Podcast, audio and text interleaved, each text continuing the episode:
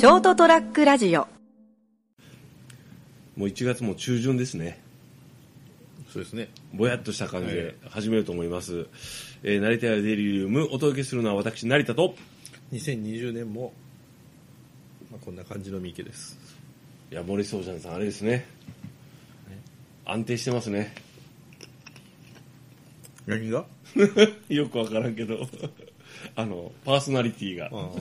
はいまあもしかしたらですね、私はあの、はい。これが放送される頃はですね、はい。あの会社の都合でうん。四国というね、ちょっとこう、違う県に行ってる可能性がですね、遠征に死の国と書いて四国。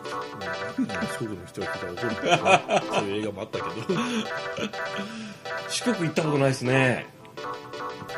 ま僕プライベートでも行ったことないです。あ、まるで四国以外は全部行ったみたいな感じですけど、北海道行ったことないですね。東京から先行ったことないですね。あと鹿児島から先も行ったことないです。そういえばすいません。なぜ四国だけあの、四国いやなんか？四国って、あのこう前の職場から言うと、まあ、いわゆるこう瀬戸内海があってねあっちかぐらいの感じだったんですよ。なかなかこうほらあのいやあれですよ正直言うと事例が出たら困るんですよ。まあね、四国にもあの、駐在所がありますからはね。い。四国にも自分がね行くべき、そのそのなんていうんですか？その可能性がある、ね、視点があるわけですから行きたくないなと思って。観光では行きたいですよ。うん。ものすごく。行ってみたいと思ってます。数々の偉人文芸人ねいろんな方が出てますよああそうですね。で今四国に住んでる方には大変申し訳ないけどあの四国は危険度が高いですからね。地震とかで。まあまあそれはもう、ええ。それと関東もね、ええ。そうですし、まあもちろんそうなんですけど。全国こ、まあ、日本はどう全然そうです、まあ、それはいいんだけど。まあというわけで1月もね中旬。そどんな2020年になってるのかもう想像もつかない状況でね今ねそうですね、12月の中旬で話してますけど。まあ、万が一1月16日と17日にですね、うん南海トラフ地震が起きたらですね、うん。あいつそういえば今頃四国行ってんじゃねえのかとですねちょっと、ま理としておいただければですね。はい。というスケジュールも含めてね前乗りしてます。まあいいんですけどもあの今日2つテーマがあって当たり前と思ってたものがお前それどうなんだろう？っていうのとありふれたテーマですね。ありふれてます っていうのを話そうと思うんですけどうまくつながるかなと思って今話してます。あのアイスペールってあるじゃないですか。はいはいはい。わかります？あの氷入れとくやつですよね。うん。あれなんなんなんなんなんて言われましても。だってさ氷でしょ？はい。氷を、ん。そのガラッとしたこう桶的なものに入れとくわけでしょ、はい。あのあれですよ。僕もあのスナックでお手伝いしてたこともあるし、、はい。わゆる飲み屋さん、えあれをさ氷入れるじゃん、えでこうテーブル置くじゃん、はい。い、や氷溶けるじゃん。だからあれはそのいちいち氷を出さなく出す手間を省きたいというところと誰かがやるという前提でこう置かれてるわけですよ自分がやるんじゃなどんどん溶けるじゃんあれ。ええ。いいんですよ。したらまた追加で氷入れるんですよ。なんであんなもんがあったんだろうと思って。え多分あの気づかないだけであのチャージ料と一緒で氷代が取られてるんですいよやでしょ？え自分が仕事したとこはどうだったか覚えてないけどだってさ氷ってさ外にそそのそのそのどんなさ空調が効いてるところであろうと逆に言うと冬だったらガンガン暖房炊くじゃん。ね。そこにさ氷を出してガラッと入れてその桶っぽいそのバケツちょっとバケツのちっちゃいやつっぽいねアイスペールに。入れて置いといたらいや溶けるでしょ、でもアイスペールっていう名前からすると日本のものではないわけですからいやそのほら例えばさな間に真空があったりしてね、うんうん溶けづらくなってますよという前提だったとするじゃないですか、ね。そのアイスペールにねサントリーとか日課とか、ね、宝とかいろいろ書いてあったかもしれないけど、あの大体昔ねメーカーがほほ出してくれたからね飲み屋さんでね。いやそれはいいけどいやそれそれ以前の話。氷をそこにガザッと入れて置いとくじゃんテーブルに、であれがあったような店って大体こういわゆるスナック的なね、ねここのこうテーブルがあって。もしくはね居酒屋さんとかね、はいどうぞって、いや溶けるだろって。なんなんて。まあ演出じゃないですか。まあだからねあれねあのアイスペルに対しては言いたいんですよ何やってんだよお前って。まあでもほらそこはアイスペルの立場もあるわけですからね。あアイスペール側からの答え。アイスペール側からのあのちょっとあのこう保護。そうそう氷を溶かされるために俺置かれてんだよ。ちょっとそこを考えてくれよっていう感じがあると思うんですよ、氷溶けるのは分かってると思うけどでももう氷使うだろお前、溶けながらも氷使うだろって。ちょっと立たなくていいようにしてやってんだよお前らがっていうあれがね不思議だったんですけど、まあ、もうもうそういうならもうそれでいいや でね。やっぱりあのまあまあまあアイスペールの立場はいいや。もうで本当最近つくづく思うんですけどあの大事なことってあるんだなって思ったのが建前と綺麗事と教科書、で僕が育ったあのその1970年、まあ、80年代物心ついて70年代後半から僕1970年生まれなんで、はい今年ね2020年もう 50, 50歳ですよ、で数えで。のの頃の価値観って、ななんていうのその建前とか綺麗事とか教科書に書いてあること学校規則とかを割と否定するような価値観が若者の間にあったような気がするんですよ。まあ、盗んだバイクで走り出す世代ですからね。そうそうそうそう。ねいや盗んだバイクで走り出すってお前ってね？盗まれた人のこ、まあ、そうとというカウンターカルチャーも含めてね？とか規制の概念ね？規制もう規制のその世の中に溢れてるね？当たり前常識的なものをいかに面白おかしく否定するかっていうとかね？あのカウンターとしてね出していくかっていうのは概念があったの体験してるんですよ。でも今思い返すとそれぐらい綺麗事とか建前とか あの教科書的なものが強固に、えっと大事にされてたし、あの反布されてたしと思うんですよ。でふと気がついて今己が立脚している2020年2019年2018年ぐらいかなかな？それを思い出したのは。いかにあれが大事だったか。なるほどと。それがもう実際に破壊されてしまって倫理とかも含めて。ね。建前とか綺麗事を否定する方が強くなっちゃうとでそれが否定されました。するとあれ大事だったなって。っていうのは僕がそれが強い時代を見てるから分かると思うんですよ、まあ、もう少し先輩方たちも分かると思う、あの建前とか綺麗事を否定できるっていうのは建前とか綺麗事が強固にシステムの中で生きてて維持されてるから当たり前と思うじゃないですか。だからそういうのがねなんかあるとなんだよ。カウンター的に思うそれはほら若気の行ったり来たりで。ね。来たりはしない まあまあまあ。ね。あるんだよねって思うんですよ。若い頃あるじゃないですか。社会に対するね。なんかちょっとこうあのこう自分が安穏と生きてきてね。あの生かされてきてることに気づか気づいてないわけですよ。ね。だけどそれがなくなった時にどれだけね不道徳とかねいわゆる例えばじゃああの本音と言われるようなものとかあのえげつなさとか汚さがばっこするとどれだけあの見苦しいかとか、悲しい思いをする人がいるかとかあのそれを盾にとってねあの、まあ、維新の会とかもそうですよ N 国とかも、ああいうやつがどれだけ醜いか。そしてどれだけあのーダメだったかが分かるんですよ。ね？安倍政権とかもそうですよ。だからあの大事だなと思って。建前とか綺麗事ポポポリティカルコレクトネスとかもそうだけどああいうのが守ってくれてるんですよだって人民とかさあの庶民でもそうだけどなん言い方何でもいいんだよ。市民でもいいしあのシビリアンでも何でもいいんだけどあの権力者って強いんですよ、うん。とか暴力って強いんですよ。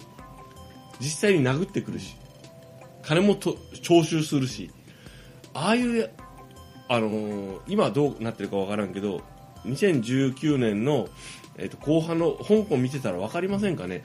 あの強いんよ。権力持ってたりとか。で弱いんよ。人民は。だから身を守るためにはものすごく建前もそうだし人権とかもそうだしそういうのはあの尊重されるべきなんよ。でそういうのを否定しない方がいい。で否定しがちじゃないとはいえっていうその例えばじゃああのいわゆるこうシャバはそんなことにそんな風にはできてないみたいなことを言うっていうのはやばいやばい。や言わない方がいい。あの俺たち弱いから弱いんよ実際に。明日の食い口がなくなったら困るじゃん。明日の明日から仕事がなくなっても困るし会社がなくなっても困るしあのお前なんてクビだって言われたら困るじゃん。それを守ってくれるっていうのは人権とか法律とかね。近代があの生み出してきた知恵なんよあれやっぱり。いやそれはね実家とかねあの家がね太くてね 資産が1兆円とか1億円とか1000万ぐらいのレベルであれば1000万はちょっとあれだけどまあまあ一応なんかそのなんかそのね？行政の中枢とね つながりがあるとかさあの昔からの刑罰でさいわゆるあのいわゆる財閥の流れのね刑罰でさあのものすごくこうふ太いこうバックグラウンドがあるとかさ、まあ、そういう人はいいよ、大体の人ないよね。クソ貧乏でしょ。大体水の百姓の流れよ。俺もそうだけどあの でねそもう今のこうシャバを僕僕が見るシャバですよ。私から見てるシャバですよ。がねあの N 国とかあの維新みたいなやつがねあの政治とかをね、あの本音でどうこうとかなんかああいうのを支持されてるのを見るとねものすごくいろいろ敗北感を感じるんですよね。知性の。僕も知性があるわけじゃないよ。ただ私はあの教養とか知識とかがない、まあまあ、を求めてなんかこう素晴らしいものとか芸術とか自分を救ってくれるんじゃないかと思って生きてきたんでそういうのもすごい求めていくんですよね。で表現素晴らしい表現があったらやっぱ感動するしそういうものを信じたい。えみんな違うの？みんなその日の生活が精一杯です。でも俺もそうだよ。その日の生活が精一杯だよ。だって俺は一人で生きてるよ、文字通り。自分が働いて仕事しないと生きていけないよ親も遺産もないしそうそういったものもないしね。うん。でもうお親族ももういないしね。だからそういったものとか綺麗事とか建前とかいろんなものとかがちゃんと作用してほしい。ん よ仕事する上で企業が応募を振ればあっという間に自分は弱い立場だからなくなっちゃうよいろんなものが明日から時給100円で働けって言われたら従わざるを得ないかもしれない。ね。だから怯えてるんですよ。だから大事にしたい人権とかもいろんなものも含めて。だからヘイトとかレイシズム大嫌いなの。あれは俺を俺俺のわずかな例えばねこうやってお酒を飲んだりタバコ吸ったり好きな映画を見たり。音楽を聴いたりするものを殺すんよ。こうやって心を許せる友人とお話ししてショートラックラジオでーすとか言ってるのができなくなるよ。金払わんとできんからね。これでも維持維持できないから。だからそれに対して鈍感であるっていうのは嫌なんよ。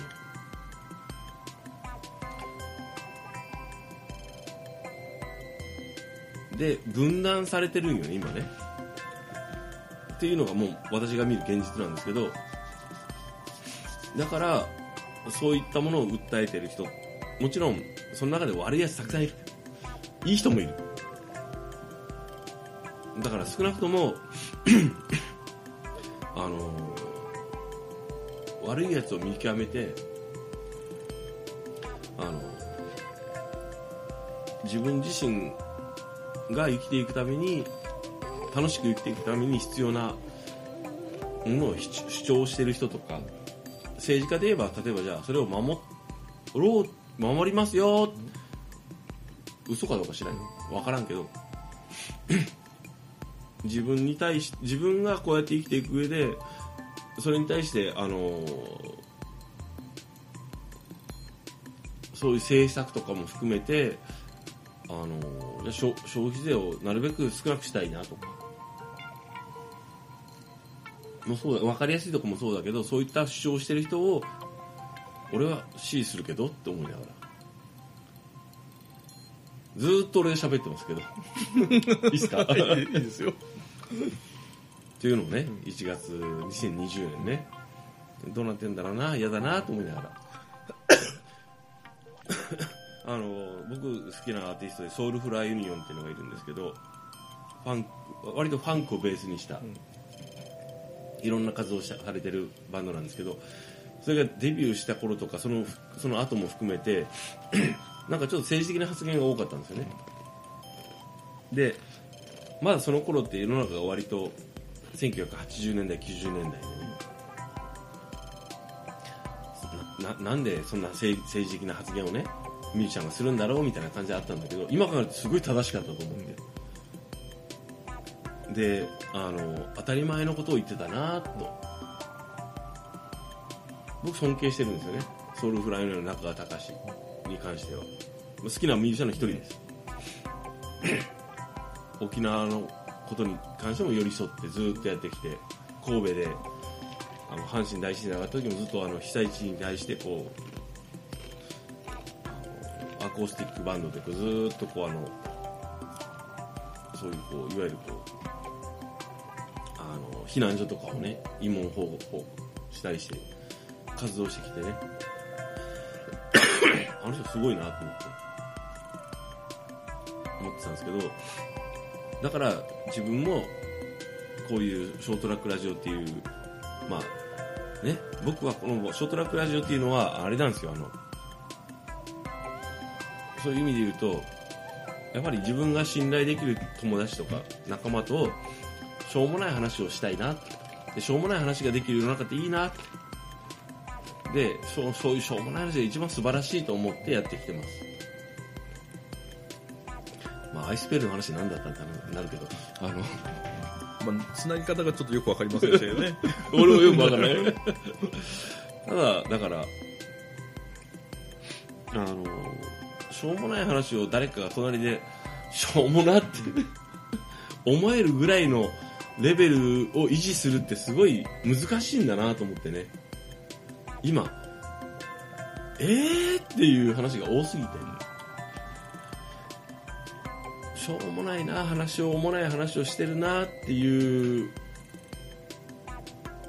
のがもっと溢れるようにあの世の中がなりますように。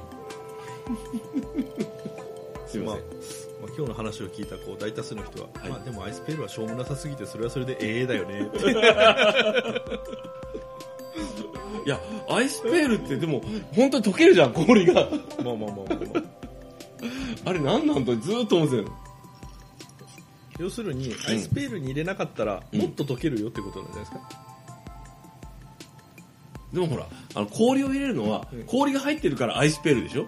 だから俺が知ってるのはガラスのなんかこんなやつだった頃もあるよ、うん。その後にプラスチックのなんかこう真間に空気が入って真空になって溶けにくくなってますっていう形になったけど溶ける頻度は同じだったぞ俺知ってる範囲では。まあ多分あの卓上に氷を出して溶けるのを前提とした話なんですよ。そうそうそう。ええ。だからだったらもう氷出すなやって。ででもそれでも氷を出しておく必要性が何かあったんですよ、なるほど。うん、おそらくね。例えば昔そのアイスペルと冷蔵庫がどっち先できたか知りませんけども冷凍庫がもうない時代だったら。冷凍庫がないじゃったら氷出てこないでしょ。だからほら氷室から取り出してきたやつを。氷室から？少しでもこうねあの それ江戸時代でしょそれ。まあいいんですけどあのまあとりあえずですね。あのこの間ですねもう一個言うと俺メガネをあの買ったんですよ7月ぐらいに。はい。であの僕がか金属であぶかぶれるんですよ、はい。金属アレルギーで。でチタンって書いてあったんですけど、チタンフレームを買ったんですよ。チタンってあのかぶれないって聞いたんで。えそうですね。実際にまあチタン商品を使ってかぶれたことがなかったんで、えっとそのメガネのフレームね、うんこの横のこのはい。つるの部分つる、別に大事じゃないのに2回やったよ。うん、したらね、むっちゃかぶれたんですよ。あそれは多分年取ってきてこう免疫力が落ちてきてあのかぶれ要素の一つにチタンも加わったんですよ、でもあの結構高かったんですよメガネ、そこそこ頑張って買ったんですよ。でもそのなんていうかな周りのせいにするのは良くないと思うよでけ結論から言うと買ったメガネ屋さんに行って「いやチタンでかぶれないっつうからか買ったんですけど」って。そしたらあのメガネもレンズもフレームももうたただで新しいのしてやるから文句言うなこの野郎って言われて「ありがとうございます」って買い直しました。まあ、そこの部分だけ一部だけ切り取ってみてなんか悪質クレーマーみたいですよね。いやいやいやいやチタンって書いてあってチタンでかぶれたことない。でもこれかぶれてどうなっとんって。結局チタン以外のにしたってことですか？もうあのセルあのセルセルフレームっていうかあののやつにしました。っていうもう今日はもう多分その新しいメガネでなってるはずです。1月中旬俺だったら多分あれだなそれにさらにあの横にこうピッと漆かなんかを一本塗って。これでもかぶれたみたいな感じでもう俺はダメだみたいな。いや、まあとりあえずですねあのやっぱ地元のですねあのメガネの米沢さんありがとうございます。いやいやあの対応が素晴らしかったんですよあの僕ごそ相談したんですよ、はいはい。いやこういうことがあってこうなったんですけどこれあのどうしどうあの本当にもう買買い直そうかなと思って行ったんよ、いやもうそういう自分が買っ選んで買ったからもうしょうがないんですよ。ただちょっとあのい痛いって 本当にかぶれて。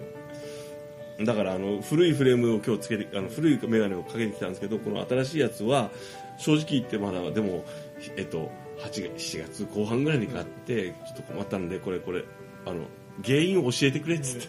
知りたいじゃんだって。なんで？って。まああのなんかあの担当者の担当してくれた方がねあもうあのいいです。お好きなフレームを選んでください。ってでも根本的なところは解決してないんですねじゃそうです。あなぜチタンでかぶれたかっていうのでそれは教えてくれって言ってあのフあのフレーズをあフレームをあ預けてきました、あのこれあのチタンだから大丈夫なはずだからこうなったら教えてくださいっつって、まあ、今頃はその謎もふあの解明できてるはずです。まあ多分あれですね。もう皮膚がこう老化して。老化して。でさらにあのアレルギーの反応に対するプラスチタンっていうのが項目が加えられてましたと。もうチタンで俺はもうあのもう金属アレルギーが出るならもう死ぬしかない。だからもう今度はチタンも無理ですね。長くなりましたけども。まあ、まあ、もう後半ぐちゃぐちゃじゃねえかよ。ということでね。はい、えー今年もね皆様ご安全にお過ごしくださいということでお届けしました。お話ししたのは私成田と私も近々コンタクトとメガネとメンタルを振り返る予定のミッキーでした。おやすみなさい。ST-radio.com ショートトラックラジオ